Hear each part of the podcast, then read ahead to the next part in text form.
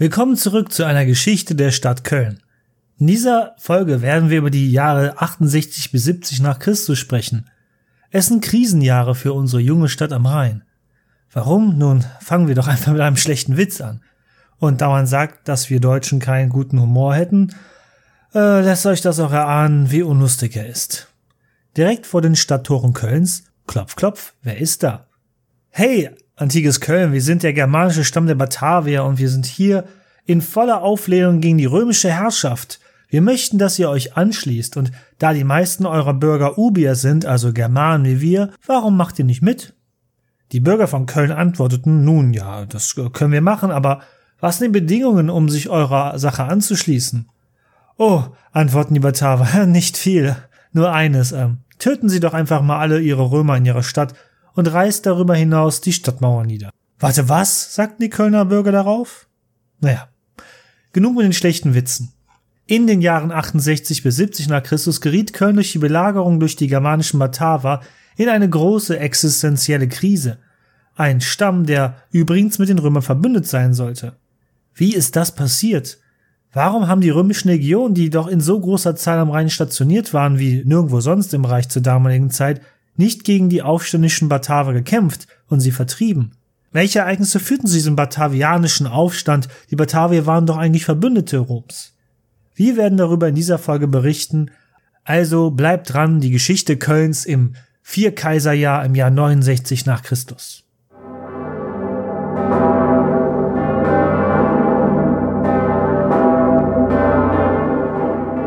Wir haben in der letzten Episode mit Kaiserin Agrippina aufgehört und wie sie Köln im Jahr 50 nach Christus in Rang einer Kolonie befördert hat.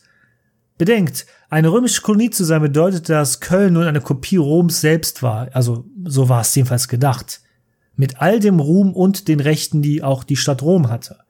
Doch bevor Köln diesen neuen und verbesserten Status wirklich in voller Länge genießen konnte, zogen dunkle Wolken auf. Denn im Jahr 59 nach Christus erreichte die junge Stadt die Nachricht, dass Agrippina, die Gründerin und Namensgeberin von Köln, versucht hatte, den Kaiser zu töten, also ihren eigenen Sohn Nero, und sich deshalb selbst getötet hatte, weil sie es nicht geschafft hatte.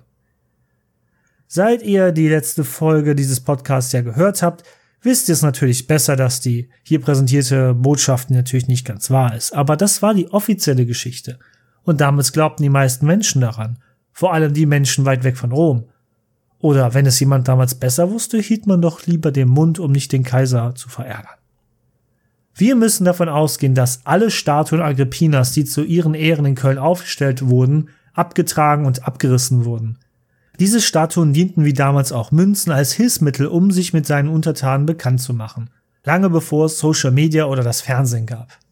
Die Geschichtswissenschaft hat lange darüber debattiert, ob das Abreißen ihrer Statuen in Köln, aber auch im Reich in der Öffentlichkeit geschah. Also, ne, kennt ihr ja dieses, äh, wir versammeln alle Leute aus der Gegend und dann tun wir auf dem Zentralplatz der Stadt unter großen Johlen ihre Statuen zerschlagen und beschimpfen diese verräterische Frau und verfluchen sie. Oder geschah dieser Prozess leise wie in der Nacht, wo die Statuen schweigend weggekarrt wurden und man keine große Szene draus machte. In Köln, glaube ich persönlich, ist das Letztere passiert. Warum? Nun, auch wenn Agrippina offensichtlich aus der Öffentlichkeit gelöscht und zum Staatsfeind erklärt wurde, ist es doch bemerkenswert, dass der Name der Stadt, die sie neun Jahre zuvor gegründet hatte, doch beibehalten wurde. Köln war für die kommenden Jahre im Römischen Reich immer als Colonia Agrippina benannt. So viel zu Agrippinas Ende. Agrippina war nun also tot. Und ihr Sohn Nero, der sie töten ließ, regierte das Reich. Aber wenn der Begriff der Apfel fällt nicht weit vom Stamm, im Laufe der Menschheitsgeschichte in vielen Fällen zutraf, so gilt dies insbesondere auch in diesem Fall. Ich habe oft gesagt, dass die Geschichten, die wir über die kaiserliche römische Familie kennen, von späteren Autoren geschrieben wurden, die nicht für diese kaiserliche Familie waren oder sogar in offener Opposition zu ihnen standen. Und ich werde nicht im Detail auf die Herrschaft von Nero eingehen, es gibt andere Podcasts, die damit viel besser umgehen können. Aber trotzdem, nur kurz dazu.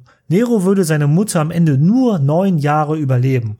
Nero starb 68 nach Christus, als seine Herrschaft sich zum Schlechteren wendete. Er beging entweder Selbstmord oder befahl einem Diener, ihm die Kehle durchzustechen. Moment, das muss ich korrigieren. Neros Herrschaft hat sich zum Schlechteren gewendet? Nun offen gesagt, das ist eine Untertreibung. Als er sich entschied, sich umzubringen, waren Teile des römischen Reiches in offener Revolte gegen seine despotische Herrschaft. Der römische Senat, eine Institution, die seit dem Ende der Republik, seit über 100 Jahren, ohnmächtig geworden war und eigentlich nur dazu diente, die Reichen der Stadt noch viel reicher zu machen, hatte sogar den Mut gefasst, Nero zum Staatsfeind zu erklären, den amtierenden Kaiser. Dies war zuvor noch nie geschehen. Ihr seht also, wie viele Male vorher und auch nachher, das werdet ihr in den nächsten Folgen auch merken, ist die antike Geschichte der Stadt Köln unwiderruflich mit dem Machtzentrum verbunden, das es geschaffen hat. Die Stadt Rom und das Römische Reich. Nero war noch sehr jung und hatte keinen erklärten Erben, geschweige denn Kinder. Nun, Kinder, die ihn überlebt hätten. Eine Tochter starb bereits im Kleinkindalter mit nur vier Monaten und als seine Frau wieder schwanger war, soll er bei einem seiner zahlreichen Wutanfälle ihr so in den Bauch getreten haben, dass er sowohl das ungeborene Kind als auch die zukünftige Mutter getötet habe. Der Tod von Kaiser Nero hinterließ ein solches Machtvakuum, dass es im ganzen Reich zu spüren war, auch im von Rom entfernten Köln. Als Nero starb, hatten Teil des Reiches bereits in offener Revolte gestanden, wie ich bereits erwähnt habe. Ich werde versuchen, es einfach zu halten, denn die nächsten zwei Jahre von 69 bis 70 sind recht komplex. Da Nero jetzt tot ist, hätte alles gut sein können. Als der Senat von Rom Nero zum Staatsfeind erklärt hatte, erkannte er gleichzeitig einen anderen Mann namens Galba als neuen Kaiser an. Galba war einer jener militärischen Führer, Statthalter, die weit entfernt von der direkten Kontrolle über die kaiserliche Hauptstadt waren und sich in Opposition zu Kaiser Nero stellten, auch noch zu dessen Lebzeiten.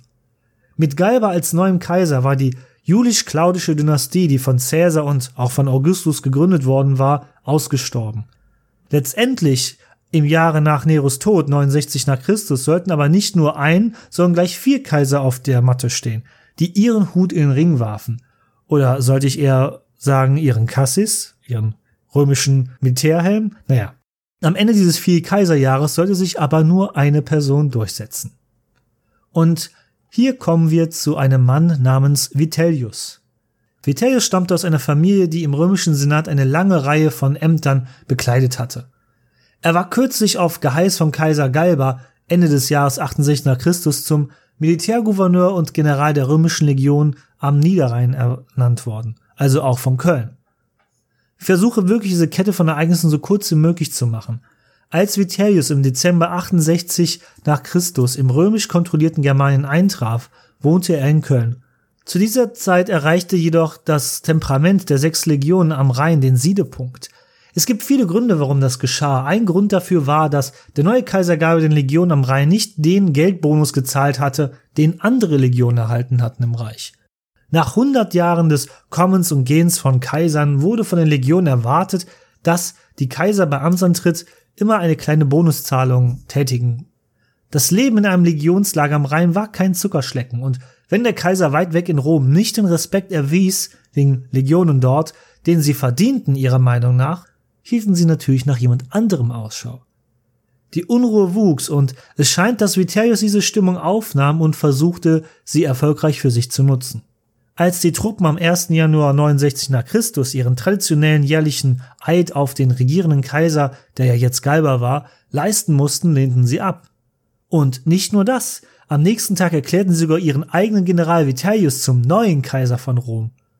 Nun hatte Rom zwei Kaiser. Und es war das erste Mal, dass ein römischer Kaiser, ein amtierender römischer Kaiser in Köln residierte. Und es würde auch nicht das letzte Mal sein. Warum wählte insbesondere die römische starke Rheinarmee Vitellius? Denn er war doch erst vor kurz einem Monat in Köln angekommen.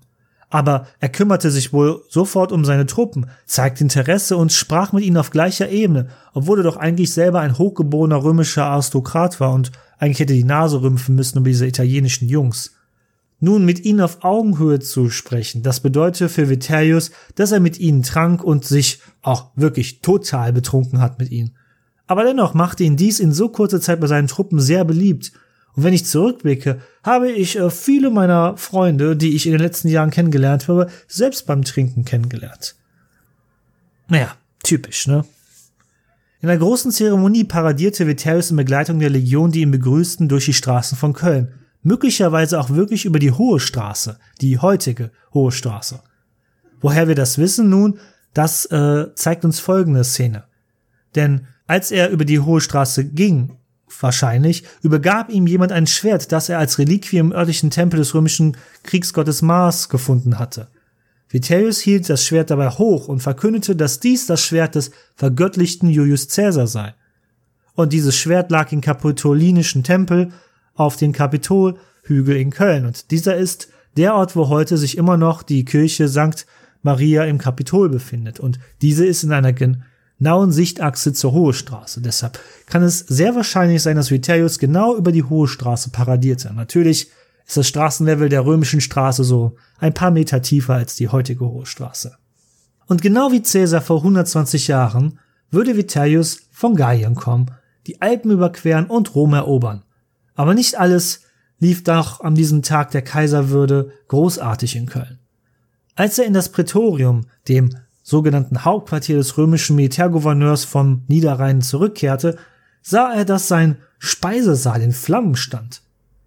Nun, jetzt muss man sagen, die Menschen zu dieser Zeit waren damals, wie auch viele heute, sehr abergläubisch und egal welcher Religion man ab angehörte, ob römisch, germanisch oder ubisch, für die meisten Zeitzeugen dieser Zeit war klar, dass dies ein schlechtes Omen der Götter sei und dass das ein Zeichen sei, dass die Götter die Handlungen von Vitellius missbilligten. Auf der anderen Seite sah Vitellius dies aber als gutes Omen, was äh, nicht weiter erläutert wird in den Quellen. Was bedeutet die Kaisererhebung für Köln? Nun, für Köln bedeuten die folgenden Wochen, dass in der jungen Stadt sehr viel los war.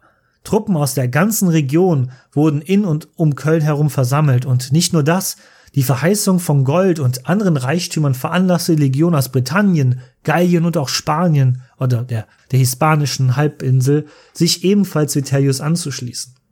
Wir können nicht wirklich sagen, wie die Bürger von Köln über diese Angelegenheiten dachten. Haben sie Vitellius damals unterstützt oder haben sie es nicht getan? Aus Historikerperspektive wird es am Ende wohl egal sein, denn der Pfeiler der Macht in dieser Region waren die stationierten Legionen und sie hatten gesprochen. Allein der Gedanke an Widerstand durch die Stadt Köln wäre selbstmörderisch gewesen. Das Interessante ist, es gibt tatsächlich einen Mythos oder eine Sage über den Widerstand Kölns gegen den selbsternannten Kaiser und Usurpator Vitellius. Und das ist der Mythos um den tapferen Kölner Bürger Marsilius. Marsilius war ein ehemaliger römischer Hauptmann und nun pensionierter Veteran, der sich nach seinen aktiven Jahren beim Militär in Köln niedergelassen hatte. Wie viele seiner Kameraden war er mit Mitte 40 in Ruhestand gegangen und war in der neuen Stadt am Rhein angesiedelt worden. Er bekam entweder Geld oder hatte Land für seine Dienstjahre erhalten und würde den Rest seines Lebens als Händler oder Bauer leben und natürlich auch eine Familie gründen. Und vielleicht, liebe Zuhörerinnen oder Zuhörer, seid ihr selber ein sesshafter Familienmensch. Und was ist für euch das Wichtigste? Natürlich ein gutes und gesundes Umfeld für die Erziehung eurer Kinder. Aber ein militärischer Führer, der in offener Revolte in eurer Heimatstadt sich befindet, der Truppen aus der Hälfte der bekannten damaligen Welt versammelt, um den ultimativen Krieg um die Macht in Rom zu beginnen, ja, das ist nicht wirklich die Art von Umgebung, die man sich als besorgter Elternteil wünscht, oder? Marsius wollte daher, dass Vitellius und seine Armeen verschwinden, weit weg von Köln, weit weg von der Heimat seiner Wahl. Bald hatte er viele bedeutende Kölner Bürgerinnen und Bürger für seine Sache versammelt, und Marsius hat sich auch einen Plan dann ausgedacht. Alle Vitellius-Truppen waren in Lagern rund um die Stadt stationiert. Vitellius verließ oft die Stadt, um seine Truppen zu inspizieren, und manchmal blieb er auch über Nacht im Lager. Am nächsten Morgen hielt Marsius also die Stadttore verschlossen nun konnten Vitellius und die Soldaten die Stadt, die sie ja auch als ihr Hauptquartier benutzt hatten, nicht mehr betreten.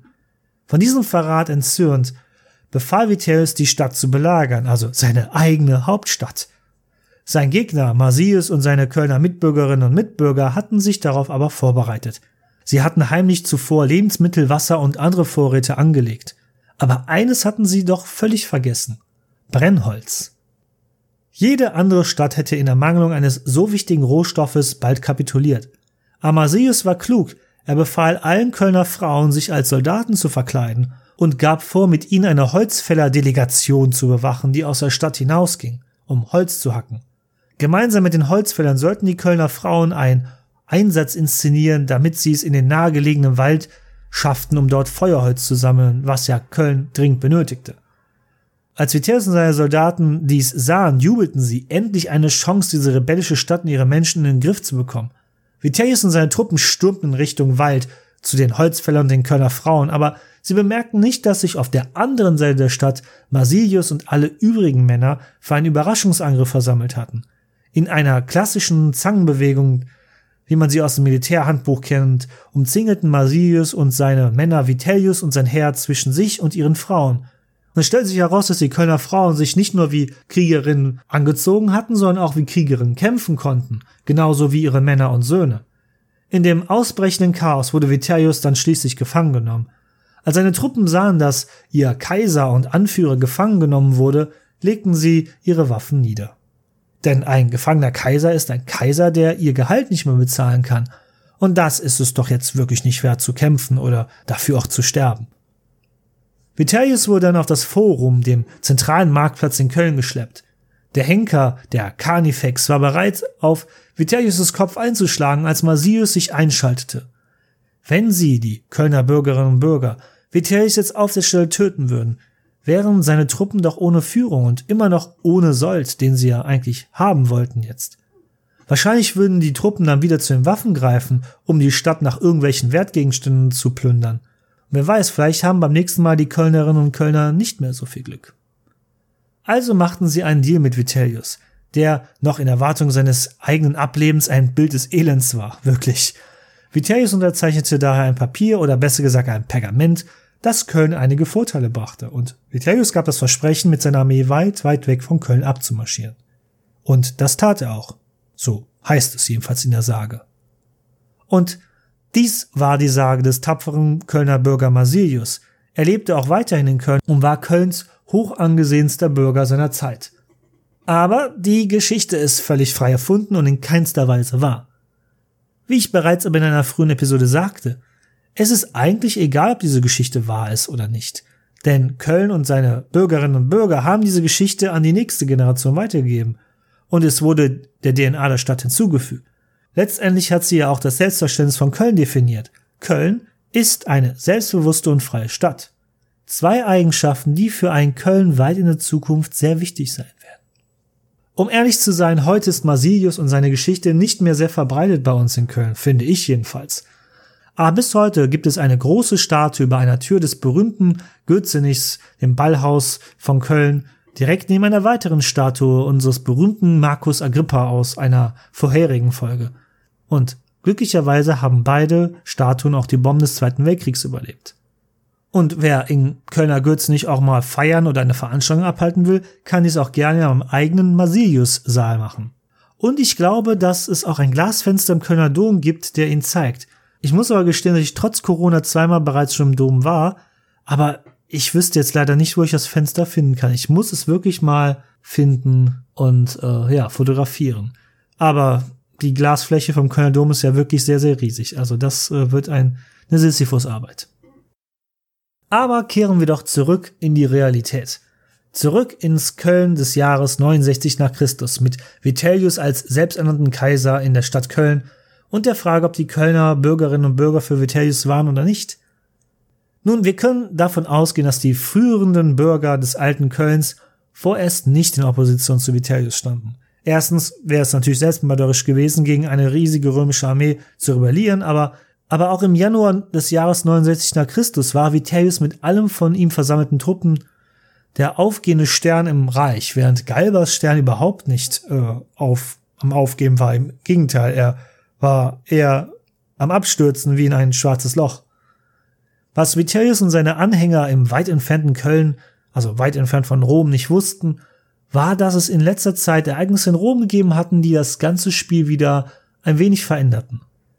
In Rom ignorierte Galba nämlich die Bedrohung aus dem Norden, als er die Nachricht von der Rebellion des Vitellius in Gallien-Germanien erhielt.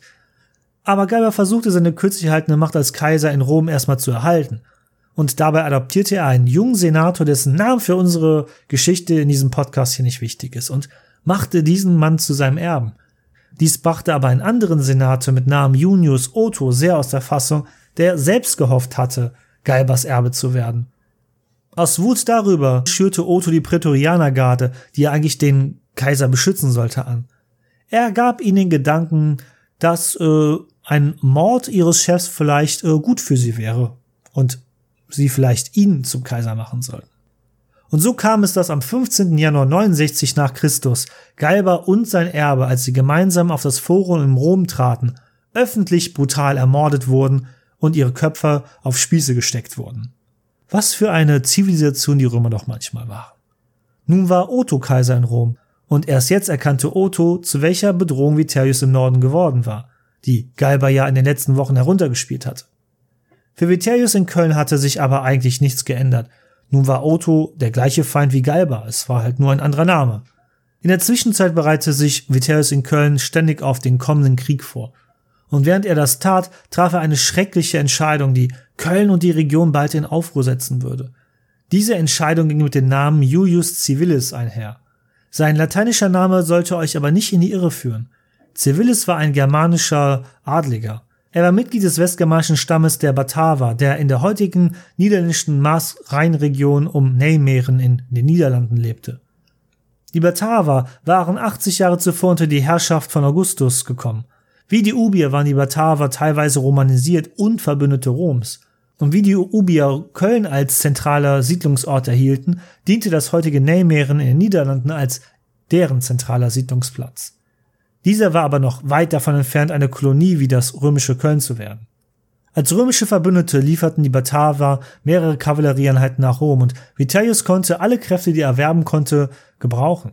So begnadigte er den Civilis, der von den römischen Legionen als Verräter beschuldigt wurde in der Zwischenzeit. Wie die Legionen zu diesem Schluss gekommen waren, ist der Geschichte leider nicht bekannt. Was wir wissen ist, dass er bereits zum Tode verurteilt und nach Rom geschickt werden sollte. Ein hochrangiger Verwandter von Civilis war bereits hingerichtet worden. Doch glücklicherweise wurde Civilis selbst vom neu ernannten Kaiser Gabe begnadigt und nach Köln zu Vitellius zurückgeschickt. Die Begnadigung von Vitellius war also bereits das zweite Mal, dass Civilis vor der Hinrichtung gerettet wurde. Vitellius ließ kurz darauf seine Truppen so schnell wie möglich nach Süden, nach Italien marschieren. Auf diese Weise konnte Otto nicht alle benötigten Truppen aus dem ganzen Reich für sich sammeln. Eine Schlacht in Norditalien Mitte April 69 nach Christus entschied den Kampf zwischen Otto und Vitellius.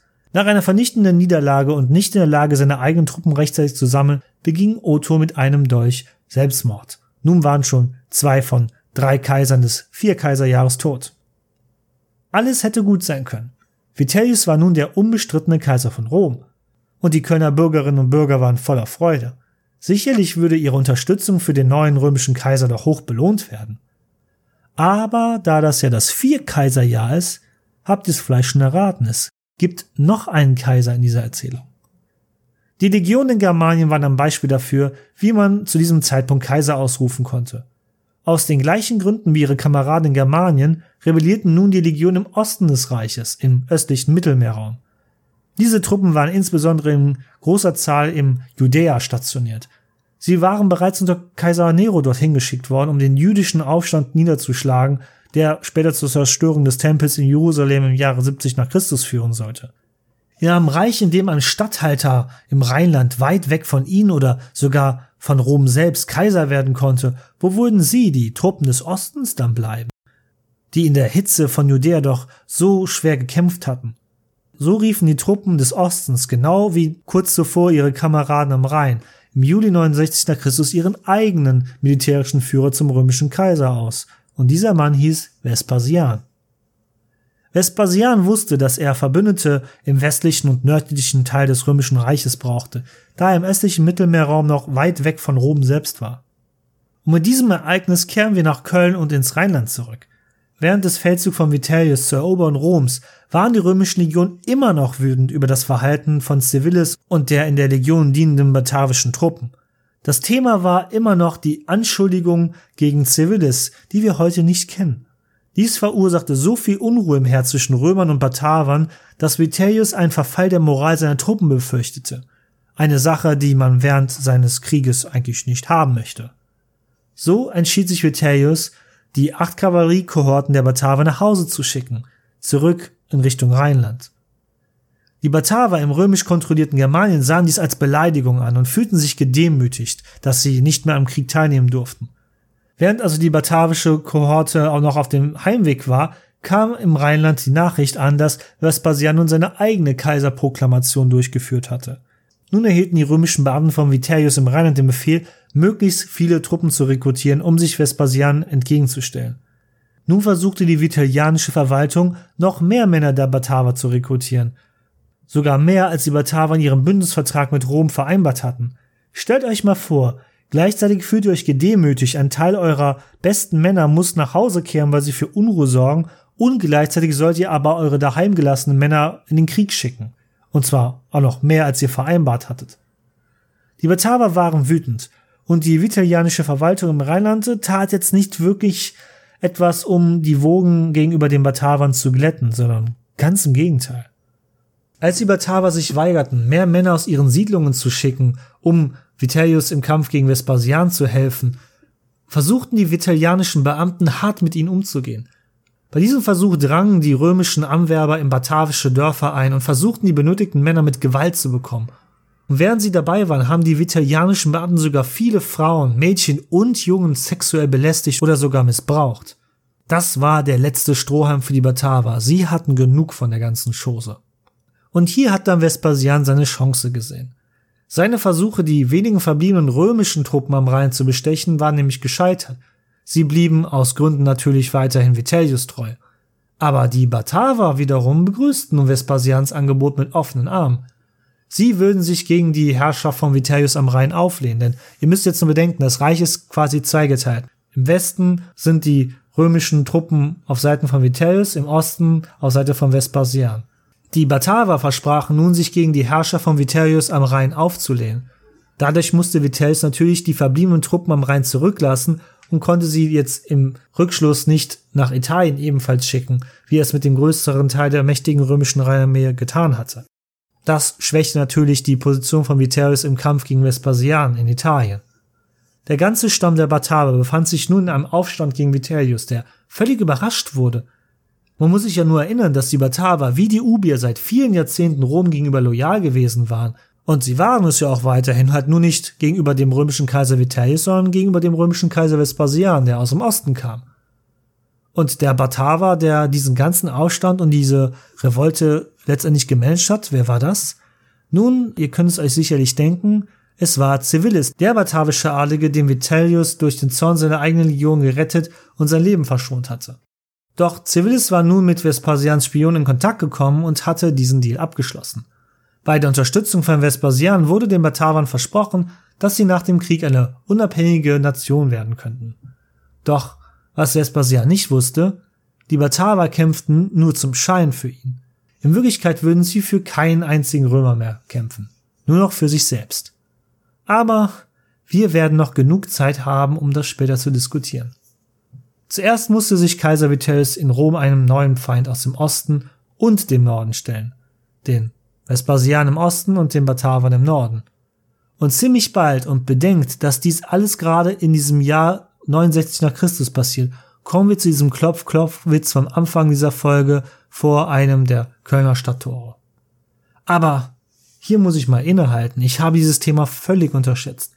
Die turbulenten Jahre von 68 bis 70 nach Christus am nächsten Mal spreche ich darüber, wie die Stadt mit dem batavischen Aufstand umgegangen ist und wie er für Köln auch endete. Und ich verspreche euch, Game of Thrones ist ein Kinderspiel im Vergleich zu dem, was sich die Kölnerinnen und Kölner in der nächsten Folge ausdenken werden, um in dieser Revolte zu überleben. Also schaltet auch das nächste Mal wieder ein, im Jahr 70 nach Christus, in dem das Jahr der vier Kaiser und der Aufstand der Bataver ein gewaltsames Ende finden wird. Danke also, dass ihr wieder zugehört habt und Maret Jod.